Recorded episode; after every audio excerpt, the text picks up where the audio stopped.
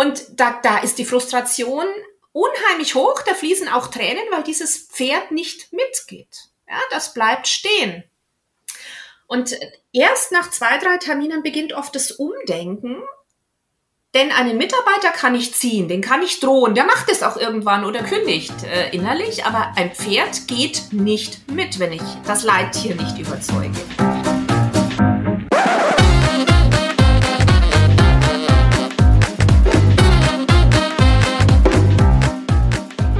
Herzlich willkommen zu meinem Podcast Punkt Genau. Heute die 48. Ausgabe. Heute begrüße ich eine Frau, die in HR unterwegs ist, die Beratung, Coaching und Mentoring als ihr eigen bezeichnet und sozial engagiert ist.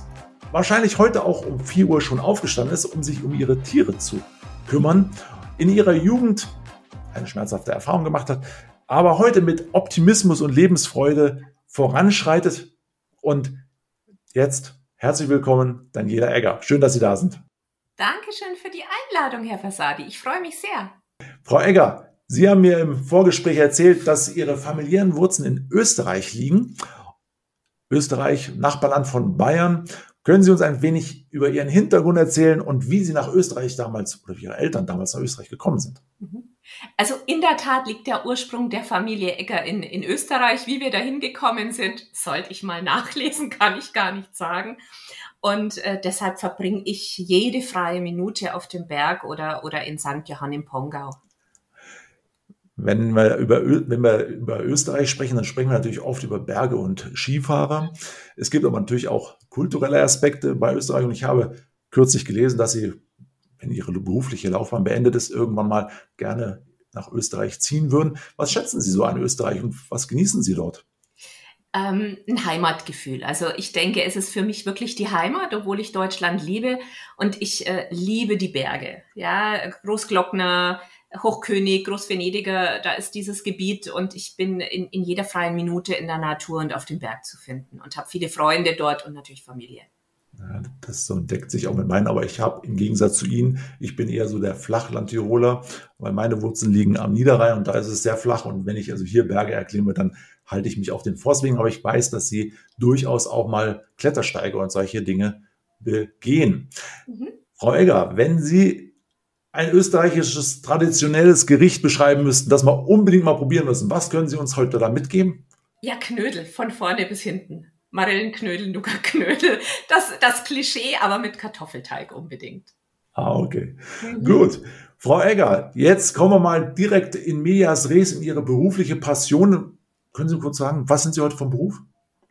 Ich bin systemischer Coach und leite den kaufmännischen Bereich in Firmen. War also 30 Jahre immer als Führungskraft unterwegs, als kaufmännische Leitung im, im Mittelstand, aber auch für Großkonzerne, vor allem auch um Start-ups in die starre Konzernstruktur einzubinden, wie zum Beispiel bei Pro7 Sat1 oder bei Dena Gartencenter, ähm, war lange in einer Kommunikationsagentur und man kann sich das so vorstellen, alles, was ähm, die operativen Menschen nicht machen, mache ich, ja, von Leitung Finance, HR, IT, Compliance bis hin zu Marketing. Und HR ist immer dabei, auch von A bis Z, weil das meine absolute Leidenschaft ist. Wollten Sie das eigentlich schon immer so als Kind werden? Ja, der Papa war das in einem äh, schon sehr großen holzverarbeitenden Unternehmen äh, und hat es damals 89 ähm, geschafft, dass die Menschen aus München aufs Dorf gependelt sind, 60 Kilometer. Damals schon mit Betriebsrat, mit Konzernbetriebsrat, mit internationaler Arbeit. Und das habe ich also sehr bewundert, wie der ähm, vom, vom Gabelstaplerfahrer bis über einen Rundholzwerker, aber zum Top-Vorstand dann diese unterschiedlichen Charaktere vereinigt hat. Das fand ich gut. Sie kommen also auch aus einer Unternehmerfamilie, so wie ich auch, nur dass wir uns mit Textilien beschäftigt haben und Sie mit dem Holz. Holz ist auch ein sehr, sehr warmer äh, Werkstoff und ich liebe ihn auch. Ja. Ähm, apropos Liebe, was lieben Sie heute an Ihrem Beruf? Alles. Ähm, da merken Sie, ich strahle, ich kann es nicht verbergen. Ich habe wirklich den Traumberuf für mich gefunden. Es muss HR dabei sein, also in den Interimsmandaten. Ich nehme äh, nichts an. In den langfristigen Mandaten, ich bin ja dann zwei, drei Jahre angestellt, bis eine Unternehmensnachfolge kam. Ich nehme nichts an, wo nicht HR dabei ist. Ja, weil das wirklich die absolute Leidenschaft ist, was ich gerne tue. Oh, sehr, sehr schön. Sehr schön. Jetzt HR gibt mir so ein bisschen das Stichwort Führung. Wir hatten es schon ein bisschen so, hatten Sie schon angesprochen, so systemischer Coach. Führungskultur. Ich nehme ja so ein bisschen auch wahr, Veränderungen. Die Zeiten sind turbulent. Äh, viele Menschen sind unter Druck. Auch Führungskräfte sind unter Druck. Und jetzt, wenn Sie in Unternehmen so reinschauen, und Sie kommen ja auch in viele Unternehmen rein, ähm, wir beide nehmen ja auch bei Veränderungen so in Bezug auf die Führungskräfte und den Umgang derer mit den Mitarbeitern sehr viele Veränderungen wahr. Wie definieren Sie denn eine positive Führungskultur heute und welche Eigenschaften sind aus Ihrer Sicht wichtig, um eine solche Kultur zu schaffen, wenn sie denn noch nicht da ist? Mhm. Man braucht eigentlich nur Wertschätzung. Ähm, also ich stelle das immer wieder fest. Ähm, ich, ich hatte vor kurzem einen Fall Mitarbeiterumfragen äußerst negativ und zwar so, dass die QM-Zertifizierung gefährdet war, die Audit äh, immer mit den gleichen Aussagen. Geschäftsführung weiß nicht wohin, revidiert die Aussagen, äh, steht nicht zu den Entscheidungen und das frustriert. Ähm, und ich habe nichts anderes gemacht, als ähm, Wertschätzung zu zeigen. Und das mache ich so, indem ich natürlich anders kommuniziere. Heißt, bitte und danke ist schon äußerst selten, äh, vor allem im Startup-Umfeld, wie ich feststelle. Dinge wie, abmelden, um zum Arzt zu gehen, Herr Versadi, die sind immer alle ganz verdutzt, wenn ich sage, will ich nicht wissen, stimmt euch untereinander ab. Ähm, freies Arbeiten, ich arbeite in agilen Scrum-Teams, habe auch oft Transformationsprozesse geleitet, um, um in HR-Leadership und Scrum zu gehen. Also aus diesen veralteten Strukturen raus, wo sehr viel Kontrolle herrscht, ja, wo ich alles vorgebe. Und Wertschätzung ist einfach auch, dass ich den äh, Kollegen vertraue, soweit sie es natürlich schaffen. Nicht jeder kann führen, aber allein dieses Vertrauen und das Zuhören und die offene Tür, bei mir ist montags offene Tür, da darf also wirklich jeder rein. Ähm, das ist sehr wichtig und das ist die Wertschätzung. Mhm. Wenn wir, wenn Sie jetzt die Gelegenheit hätten, diese eine Umgebung zu schaffen, wo also Mitarbeiter das Gefühl haben und Mitarbeiterinnen das Gefühl haben, dass ihre Arbeit geschätzt und anerkannt wird. Wie sehe die dann aus? Nicht, heißt es nicht, man muss ja nicht nur Bitte und Danke sagen, das heißt also die, sich also respektvoll miteinander umgehen, sondern es gehört ja vielleicht auch mehr dazu. Manche Unternehmen glauben ja zum Beispiel, dass ein Kicker so eine Möglichkeit sei, aber wie sehen Sie das? Ja, ich hatte schon Unternehmen, die den Kicker hingestellt haben und dann verboten hatten zu spielen. Obstkorbkicker, das alles nützt überhaupt nichts, wenn die Kultur des Vertrauens nicht, nicht stimmt. Ja, der Mitarbeiter muss das Gefühl haben, ich vertraue ihm. Ich mische mich grundsätzlich nicht in Arbeitsabläufe ein. Ich arbeite komplett mit in meinen Bereichen. Ja, ich hatte zuletzt ein Team von 25 Mann allein in der Buchhaltung. Ich arbeite also komplett mit. Ich bin Ansprechperson. Ich habe meine Show-Fix-Termine, aber ich lasse die möglichst autark arbeiten. Ähm, mir ist es total egal, wo die arbeiten. Und zwar schon seit 15 Jahren, damals im Consulting. Äh, ich hatte Mütter mit vier Kindern im echten Homeoffice. Äh, und dann hatte ich aber äh, Leute, die damals schon mobil gearbeitet haben. Das ist mir sehr wichtig und ich habe einfach immer wieder Menschen, die sagen, wissen Sie, Frau Egger, ich kann mich in der Früh nicht konzentrieren oder ich brauche zwei Stunden Mittag, aktueller Fall, weil da will ich einen Sport machen. Da wechseln Leute äh, im Recruiting gerade Buchhalter, Finanzbuchhalter wechseln gerade, weil die äh, aktuelle Firma ihnen untersagt, auch nur einmal in der Woche mobil zu arbeiten. Und das kann ich nicht nachvollziehen. Also bei mir, ich höre immer von, von den Teams, die ich habe, mit der Daniela ist die Wertschätzung eingekehrt. Und wenn ich sage, was ist das? Naja, erstens mal sind sie höflich und zweitens stehen sie so hinter uns. Ja, wenn, wenn was passiert, dann bin ich so der Prellbock äh, und lasse das auf meinen Schultern laufen. Aber das Allerwichtigste ist mir, dass meine Teams autark funktionieren, das Wissen haben und wissen, wo ich hin möchte. Weil dann habe ich auch weniger Arbeit, ja. Also ich sage immer, mein, mein, mein liebster Leitsatz ist, ich will keine Fachidioten da haben. Ich will, dass ihr alle wisst, warum das so ist, was wir entscheiden. Das ist aber nicht immer gewünscht in den, in den Firmen, ja. Ja, das ist sehr schade, weil das nämlich auch meine so Wahrnehmung ist in der heutigen Zeit. Es geht dann nur um irgendwelche KPIs und alles, was da drumherum existiert, wird quasi negiert und dem, allen dem Ziel unterworfen. Und vielleicht ist ja auch so ein Thema bei Bayern München zurzeit zu sehen, wenn also dort mit hängenden Köpfen äh, der Platz verlassen wird und irgendwie die Leichtigkeit verloren gegangen ist und irgendwie eine große Frustration. eingekehrt ist und das eben dann zu geringerem Leistungsvermögen führt. Ähm, auch das Thema Kritik und Feedback würde ich ganz gerne in dem Zusammenhang mal kurz mit Ihnen besprechen, Frau Egger. Weil, was empfehlen Sie denn zum, zu, so, so, zum Umgang, wenn Mitarbeiter und Mitarbeiterinnen unterschiedliche Meinungen haben oder Ideen haben? Was ist da so Ihre Wahrnehmung? hilft nur offene, offener Austausch und offenes Feedback. Also ich habe einmal in der Woche wirklich so ein, so ein wir nennen sie Artus-Runde, äh, so einen virtuellen Call, wo äh, nichts besprochen wird, was nicht auf einer Toplist steht, damit wir nicht den Faden verlieren. Also das ist ganz wichtig, das ist am Anfang so eine Erziehungssache. Aber dann beziehe ich die Kolleginnen komplett mit ein. Das heißt, bei allen Prozessen und Strukturen und zum Beispiel auch bei einer Leitbildentwicklung. Das geht nicht, wenn man das über die Köpfe der Mitarbeiter macht, dass man sagt, wir sind jetzt ein nicht agiles Unternehmen. Jetzt stellen wir fest, wir bekommen keine Mitarbeiter mehr und jetzt müssen wir agil arbeiten. Und agil arbeiten ist nicht das Homeoffice, auch nicht das mobile Arbeiten. Da sind wir im Bereich Scrum, ja.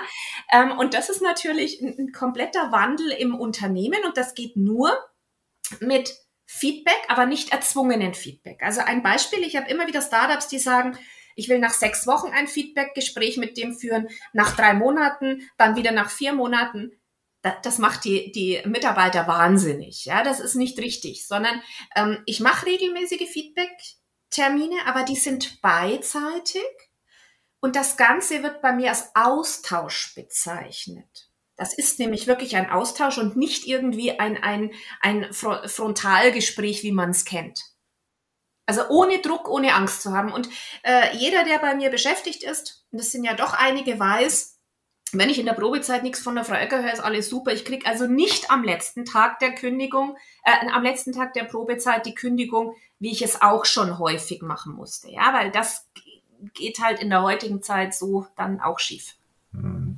Ja, also wenn wir jetzt quasi was mitnehmen müssten, wenn man mal so drei wichtige Schritte benennen könnte, die also das so eine Kultur der Wertschätzung und des respektvollen Miteinanders in einer Organisation, ja, damit man also sowas fördert, was braucht es da aus Ihrer Sicht dazu? Was sind so, fängt, es gibt ja immer diese Narrative, der Fisch fängt vom Kopf an zu stinken. Ähm, diese möchte ich jetzt hier nicht vertiefen, nur das ist natürlich auch in der Belegschaft oftmals ein Thema. Aber vielleicht kann man das auf drei Punkte mal reduzieren oder ist es zu komplex? Ich würde sagen Vertrauen, Offenheit und Rückhalt. Und wenn ich das meinem Team gebe, also das höre ich auch immer in meinen Bewertungen, ja, die bewerten ja mich als Führungskraft, ähm, dann sind es drei Punkte, die den, die den Beschäftigten gut tun, ja, ähm, weil sie wissen, vielleicht ein Beispiel von vor kurzem, ein Mitarbeiter holt mich aus einem Meeting total durch den Wind, fängt alt zu weinen und, und hat eine hat in ihrer Wahrnehmung einen massiven Fehler begangen. Der war nicht, äh, nicht einfach, aber dann ist es halt wichtig zu sagen, du, es gibt mal Schlimmeres, schön, dass du sagst, beheb mal gleich. Ähm, der Fehler darf nicht nochmal passieren, aber ich kenne viele Führungskräfte, die dann erstmal ausflippen, sich aufregen, dann wird ein riesen Tohuwabohu gemacht, dass es jeder mitkriegt über den Flur. Ähm, und das ist bei mir nicht der Fall und mein Team weiß, egal was ist, die Tür steht auf. Und dazu gehört halt auch eine faire Trennungskultur. Das heißt, ähm, ich weiß dass im Vorfeld, wenn ein Mitarbeiter, der zehn Jahre bei mir war, wie im Agenturgeschäft, sagt, Daniela, ich möchte gern was anders sehen. Ähm, der kam dann auch zurück, wie schön. Aber dann sage ich, nee, ist doch toll, schau dir das an, da bin ich auch komplett dafür. Also da würde ich sagen, hat auch jetzt jeder was mitbekommen, was hier vielleicht für das vertrauensvolle Miteinander im Unternehmen zu höheren Leistungen ähm, Voraussetzung sein muss. Führt mich zu unserer beiden auch Passionen, dem Thema Finanzen und Buchhaltung. Wenn man mal heute mal so den Gazettenwald wieder aufmacht, also wir schwanken so zwischen Rezession und kleinem Aufschwung irgendwo dazwischen, aber nichtsdestotrotz steigen so langsam aber sicher die auch die Insolvenzzahlen und die ein oder anderen Unternehmen verabschieden sich vom Markt. Ähm, gerade zieht da so vielleicht wieder ein Gewitter auf, man weiß es auch noch nicht so genau. Und 2007, 2008 haben wir ja schon mal auch so über das Thema Liquidität vor Rentabilität gesprochen. Wenn Sie von HR-Markt rüberdenken, rüberschauen in den Buchhaltungsbereich, die Performance der Unternehmen, hat man denn aus der Finanzkrise gelernt aus Ihrer Sicht und ist man gut aufgestellt für die nächsten fünf Jahre? Im Mittelstand häufig nicht so sehr. Also ich stelle schon die letzten Jahre fest, dass ich ähm, die Türen wirklich einrenne, wenn ich über Liquiditätsplanung spreche. Ähm, das heißt ja nicht, dass ich Riesenlisten führen muss, aber ähm, ich habe es in der Tat immer wieder, dass ich in ein Mandat reinkomme, die Opus-Liste sehen will, die SUSA und die BWA und das dann heißt, die Hammer nicht. Okay, und dann geht's erstmal mit Kontenklärungen in großem Umfang ähm, äh, weiter. Und das sind durch die Bank auch sehr seriöse Unternehmen, denen es gut geht. Und solange es uns allen gut geht, brauche ich nicht auf die Kasse sehen. Aber ich habe vielleicht ein, ein schönes Beispiel vor ein paar Jahren. Ähm, ein Unternehmen hatte sieben kaufmännische Leiter in einem Jahr und der Steuerberater hatte mich angerufen und meinte, Frau Egger, wir brauchen Sie. Ich kam rein und das Unternehmen war immer förderfähig. Alles wurde refinanziert und das waren Selbstläufer, Kinderbetreuung. Und plötzlich hat die Stadt München die Bedingungen geändert und die Eltern sind reihenweise abgewandert. Und man stand da und zum ersten Mal musste man auf Kosten und auf Umsätze schauen. Und man kam von jetzt auf gleich in Strudeln. Das war eine Kulturänderung, das war ziemlich schwierig. Und als ich dann mit einer ABC-Analyse gestartet habe, ja, welche Häuser bringen so den, den, die meisten oder den wenigsten Umsatz, haben mir die Mitarbeiter gesagt und auch die Geschäftsführung, das und das sind unsere Prestigehäuser. Das waren aber die schlechtesten, die wir schließen mussten. Das heißt, wir hatten gar keinen Überblick und wir mussten dann ad hoc handeln durch mich als Interim Manager. Ähm, dann werden Leute entlassen, dann werden aber Leute wieder eingestellt. Und das ist gefährlich. Also wenn ich da nicht, das ist ja wie bei uns zu Hause auch, wenn ich nicht meine Finanzen im Blick habe, dann kann ich Millionen verdienen aber dann kommen Kosten auf mich zu, wo ich dann ganz, ganz plötzlich in der Zahlungsunfähigkeit bin. Und wenn ich dann die VBG-Beiträge, wie es dort der Fall war, nicht mehr zahlen kann, dann brauche ich denen nicht mit Stundung kommen. Ähm, dann habe ich in der Tat ein ernsthaftes Problem. Und das sehe ich häufiger, äh, weil ich dann höre, ja, wo ist denn das ganze Geld hin? Äh, ja, du hast die und die Aufträge nicht berücksichtigt. Ähm, und wie gesagt, wir haben, das sind ganz seriöse Unternehmen, die das große Glück haben, dass es immer Selbstläufer waren. Das ist immer gelaufen, man musste nie schauen. Und jetzt kommen wir doch in der Zeit, Energie ist unglaublich teuer, die, die, die Kosten steigen, dass man mehr aufpassen muss auf diese Dinge. Ähm, und ich das immer wieder erkläre und dann ad hoc ein Controlling-System aufbauen soll. Am liebsten in einer Woche, ähm, was dann leider so schnell nicht funktionieren kann. Also da hat man leider im Mittelstand nicht ganz so daraus gelernt.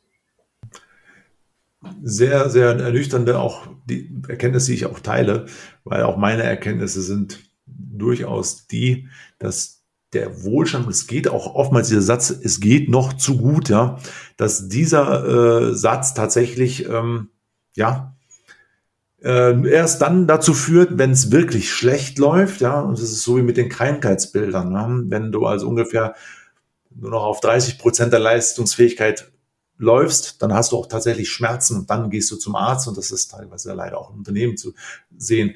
Sie sprachen auch gerade von Personalwechseln und das führt mich zum Thema Fachkräftemangel. Und Sie als HRlerin natürlich beobachten das, weil das Personal ist aus meiner Sicht das wichtigste Gut, weil die bringen die Leistung des Unternehmens und die bringen auch den Umsatz.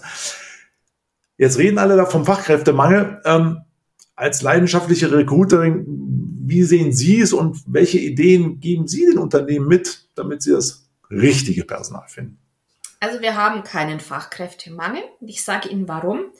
Ähm, ich, ich, Recruiting war nie so mein, mein Hauptbereich. Ich dachte nie, dass ich da ein Talent habe bis ich dann vor vier Jahren festgestellt habe, ich krieg die Leute nicht, die ich haben möchte und meine Recruiting-Abteilung geht nicht in die Direktansprache. Die trauen sich oft nicht. Und dann habe ich selbst versucht über LinkedIn.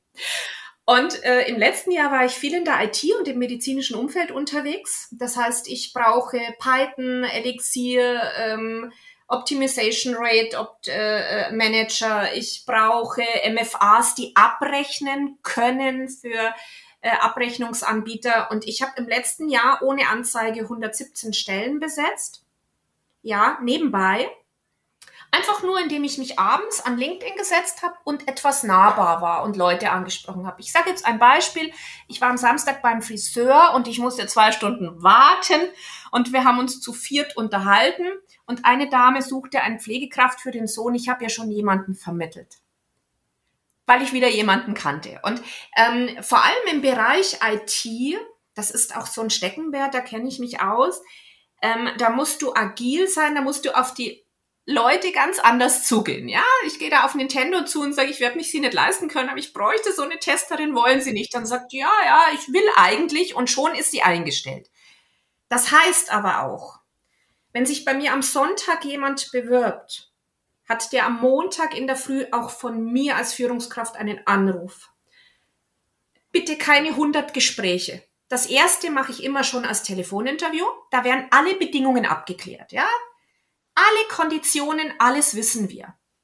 Meistens sind die zwei Leute, die ich anrufe, schon passend. Dann gibt es ein Gespräch vor Ort, weil ich das wichtig finde, dass man die Schwingungen im Unternehmen sieht. Das ist für mich ja die beste Werbung, wenn der reinkommt und sagt, boah, ist da ein tolles Klima. So. Und dann im nächsten Gespräch lernt er das komplette Team kennen. Also das komplette Scrum-Team kommt, nimmt sich die Zeit und führt ein Gespräch. Und alle 117 Leute vom letzten Jahr sind noch da und keiner hat bisher gekündigt und auch umgekehrt. Man muss schnell sein, auch mit den Verträgen. Die Leute haben zwei, drei Anfragen. Der wartet nicht zwei Wochen auf den Vertrag. Ich sage vielleicht ein Beispiel von mir. C-Level-Positionen sind vier bis sieben Gespräche üblich wenn man dann vier Wochen nichts mehr hört und dann heißt, ja, Sie können aber schon noch morgen anfangen, sage ich, na ja, wir haben uns ja äh, jetzt vier Wochen gar nicht gehört, jetzt äh, sollten wir doch erstmal überlegen. Ähm, da verliere ich Bewerber, ja, wenn ich so lange warte. Und das ist kein Unterschied, ob es um C-Level geht oder ob es um einen Hotliner geht, der abrechnen kann. Ich muss schnell sein und ich muss nahbar sein. Und ich erlebe es immer wieder, vor allem in Startups man denkt jung und agil. Ähm, den will ich nicht, weil das ist ein Mann. Ein Mann kann kein Assistent sein. Meine besten Assistenten waren Männer. Ähm, nein, der ist tätowiert, den will ich nicht. Also wie oft gehört in den letzten Monaten aus Startups? Oh, nee, die ist alleinerziehend, das Kind könnte krank sein. Ähm, ich habe alleinerziehend nämlich vier Kinder, Steuerberater, wo nicht einmal irgendwas war. Das kann man nicht sehen. Wenn ich natürlich so agiere, dann werde ich niemanden finden, der passt. Und die Leute sagen mir ab. Also wir müssen auch ein bisschen offen sein und nicht nur auf, den, auf den Lebenslauf gehen. Ich brauche Fachkenntnis. Komplett. Ja, ich kann keine Buchhalter einstellen, der noch nie gebucht hat. Das funktioniert nicht. Aber ähm, wenn jetzt bei einem nur ein Baustein fehlt, nämlich Englisch, Herr Fasadi, ist doch gar kein Problem. Wir haben bei mir ein Englischbudget von 600 Euro, Einzelunterricht bei Wörbling. Ich habe Leute, die sind ein bisschen raus, die reden wieder jeden Tag auf Englisch und schon sind sie drin. Die brauche ich deshalb nicht ablehnen. Ja, ja, klar. Und das ist genau das, was Sie empfehlen. Im Prinzip sich mal ein bisschen loszulösen von diesen harten Checklisten reinzugehen, ein bisschen Verantwortung unternehmerisch denken, was macht jetzt Sinn, wie komme ich zügig zu meinen Vertrags Vertragsangeboten und wie vermittle ich den Menschen, die ich da einstellen möchte oder die ich vielleicht, die sich für mein Unternehmen interessieren, wie vermittle ich denen unsere Kultur? Und das macht man natürlich am einfachsten, indem man einfach so ein bisschen das Team mitnimmt und dann sich vorstellen lässt. Also das ist, glaube ich, ein sehr, sehr guter Ansatz. Führt mich auch so ein bisschen zu Ihnen persönlich, Frau Egger. Sie haben nämlich im Vorfeld erzählt, sie sind Pferdecoach. Ja, sie kümmern sich so um systemisches, um systemisches Coaching. Ich als so Hobbypsychologe kann da so ein bisschen weniger mitreden, aber jetzt haben wir ja eine Expertin hier vor dem Mikrofon. Wie sind Sie zum Pferdecoaching gekommen und, und, und was, was muss man sich da so ein bisschen vorstellen? Also mein Vater war ja mein großes Vorbild weil der eben alle Kulturen, auch ausländische Mitarbeiter damals schon vereint hat. Ja, das war so ein tolles Klima bei 5000 Mann, wo ich gesagt habe, wie, wie macht der das, dass bis heute von ihm gesprochen wird? Ähm, und dann habe ich vor vielen Jahren gesagt, ich mache den Heilpraktiker, weil ich mich so für die Natur entschieden habe, nur für mich. Und da gab es dann das Package damals schon systemischer Coach, ähm, wo sie viel gelernt haben über Organisationsaufstellungen, systemische Aufstellungen, immer wieder, äh, wenn sich Unternehmen immer wieder vergreifen mit dem Personal, ja, eine hohe Fluktuation oder Unternehmensnachfolge, die Kinder übernehmen von der Familie, patriarchalisches System. Ähm, und äh, vor über 20 Jahren habe ich dann das erste Pferd gerettet, wohlgemerkt vom Schlachthof durch Zufall und habe irgendwann ähm, erkannt, ähm, nachdem ich jahrelang ja kämpfen muss, bis diese Tiere mal Zutrauen haben, bis die mal nicht mehr beißen, dass ich mit den Pferden ja auch sehr viel bewirken kann. Ja, wenn die, wenn die mich spiegeln, dann müssen sie ja andere auch spiegeln. Damals gab es das noch nicht. Und dann haben, haben wir hier in Eichach viele Behindertenhäuser mit autistischen Kindern, mit körperlich behindert. Das ist ganz toll bei uns in der Heimatstadt. Und dann habe ich begonnen, sonntags ähm, körperlich behinderte Kinder und auch autistische Kinder vor allem in meinen Gnadenhof zu lassen und habe die Erfolge gesehen. Die können ja vielfach überhaupt nicht sprechen, man darf sie nicht anfassen und plötzlich nach ein paar Monaten bessert sich das und dann bin ich in den Bereich Führungskräfteentwicklung gegangen. Weil ich immer wieder in, in meinen Stellen gesehen habe, es hapert immer an, dem, an demselben. Und warum ist das so? Und ich kann ja einem Manager viel erzählen, ja. Ich kann ja, kann ja ihm alles wörtlich erzählen oder, oder mit Körpersprache vormachen. Aber ein Pferd spiegelt sein Verhalten wie kein anderes Tier und ein Pferd ist noch dazu sehr schwer. Ähm, also ich schilder mal den Beispiel, wie es losgeht. Ähm, man betritt den Stall und dieser, diese Führungskraft, dieser Manager soll sich ein Pferd äh, raussuchen und sucht sich natürlich immer das, was ihn freundlich anschnaubt. Aber wir nehmen natürlich das Pferd, das am aggressivsten auf ihn reagiert oder ihn nicht beachtet. Das ist meistens das Leittier. Und er muss dann ähm, über drei Termine hinweg dieses Leittier wie seine Mitarbeiter zum Mitarbeiten bewegen. Und wir haben ja heute schon kurz gesprochen, das Phänomen ist immer das gleiche. Wenn ich einen Geschäftsführer habe, der Probleme mit den Mitarbeitern hat, wird er dieses Pferd ziehen. Und da, da ist die Frustration unheimlich hoch, da fließen auch Tränen, weil dieses Pferd nicht mitgeht. Ja, das bleibt stehen. Und erst nach zwei, drei Terminen beginnt oft das Umdenken, denn einen Mitarbeiter kann ich ziehen, den kann ich drohen, der macht es auch irgendwann oder kündigt äh, innerlich, aber ein Pferd geht nicht mit, wenn ich das Leittier nicht überzeuge. Ähm, und so nach dem dritten, vierten Termin äh, merkt man dann, wie sich das Standing des Geschäftsführers und das Innere auch dreht und wandelt in der Kommunikation. Ja, denn so wie er auftritt, so blockiert auch dieses Pferd oder andersrum, es geht mit ihm mit und er bildet eine Einheit mit dem Pferd. Also nichts anderes als im Job, was ich brauche. Ich muss nicht raushängen lassen, dass ich dort die kaufmännische Geschäftsführung bin. Das tue ich nie. Aber mein Team muss mit mir an der Seite spielen, so wie beim FC Bayern oder beim Eishockey, ja? Sonst funktioniert's nicht. Und da kann ich viel drüber reden. Das kann ich auch immer trocken üben mit sämtlichen, ich gehe mal barfuß durchs Gras. Aber richtig spiegeln wird's nur ein Pferd in ganz harten Fällen, ja, wo eine Organisationsaufstellung alleine oder ein Coaching nichts bringt. Also es sind meistens äh, Führungskräfte, die ähm, eine sehr hohe Fluktuation in ihrem Bereich haben oder auch häufig Nachfolger, die das Unternehmen gar nicht übernehmen wollen und mit sich in einem Konflikt sind und das natürlich dann widerspiegeln. Ja, sehr spannend, sehr spannend. Ähm, Pferde sind ja nicht nur ihre einzelne Leidenschaft auf der tierischen Ebene, sondern sie haben ja noch mehr Tiere. Was kann man denn da noch mitnehmen, wenn man sich mit so vielen Tieren umgibt und äh, was können Sie dann uns auch als Gesellschaft vielleicht mitgeben? Also wir beide haben ja einen Knochenjob, Herr Versadi. Wir arbeiten sehr viel und äh, die, die Tiere erden mich, ja, genauso wie der Berg. Also ich bin extrem entspannt, wenn ich abends im Stall bin. Ich teile mir das mit drei Freundinnen. Also ich bin ja auch auf Geschäftsreise ähm, häufig. Und ähm, wenn ich morgens um vier im Stall bin, dann ist das keine Arbeit, dann ist es Entspannung. Ja, es will nicht jeder.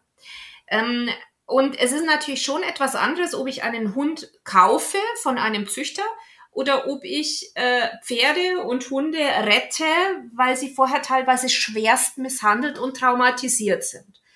Und ähm, da braucht man eine hohe Frustrationsgrenze. Also das ist für alle auch gut, die oft gestresst sind oder Kinder zum Beispiel, die nicht bei einer Sache bleiben können, weil sie hyperaktiv sind.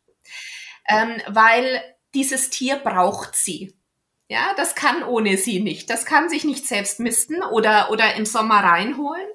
Ähm, und äh, das stelle ich immer wieder fest, wenn ich Kinder und Jugendliche haben, die einfach Schwierigkeiten haben oder ganz großes Thema hoher Medienkonsum, drogenabhängige Jugendliche, aktuell sehr viele nach Corona.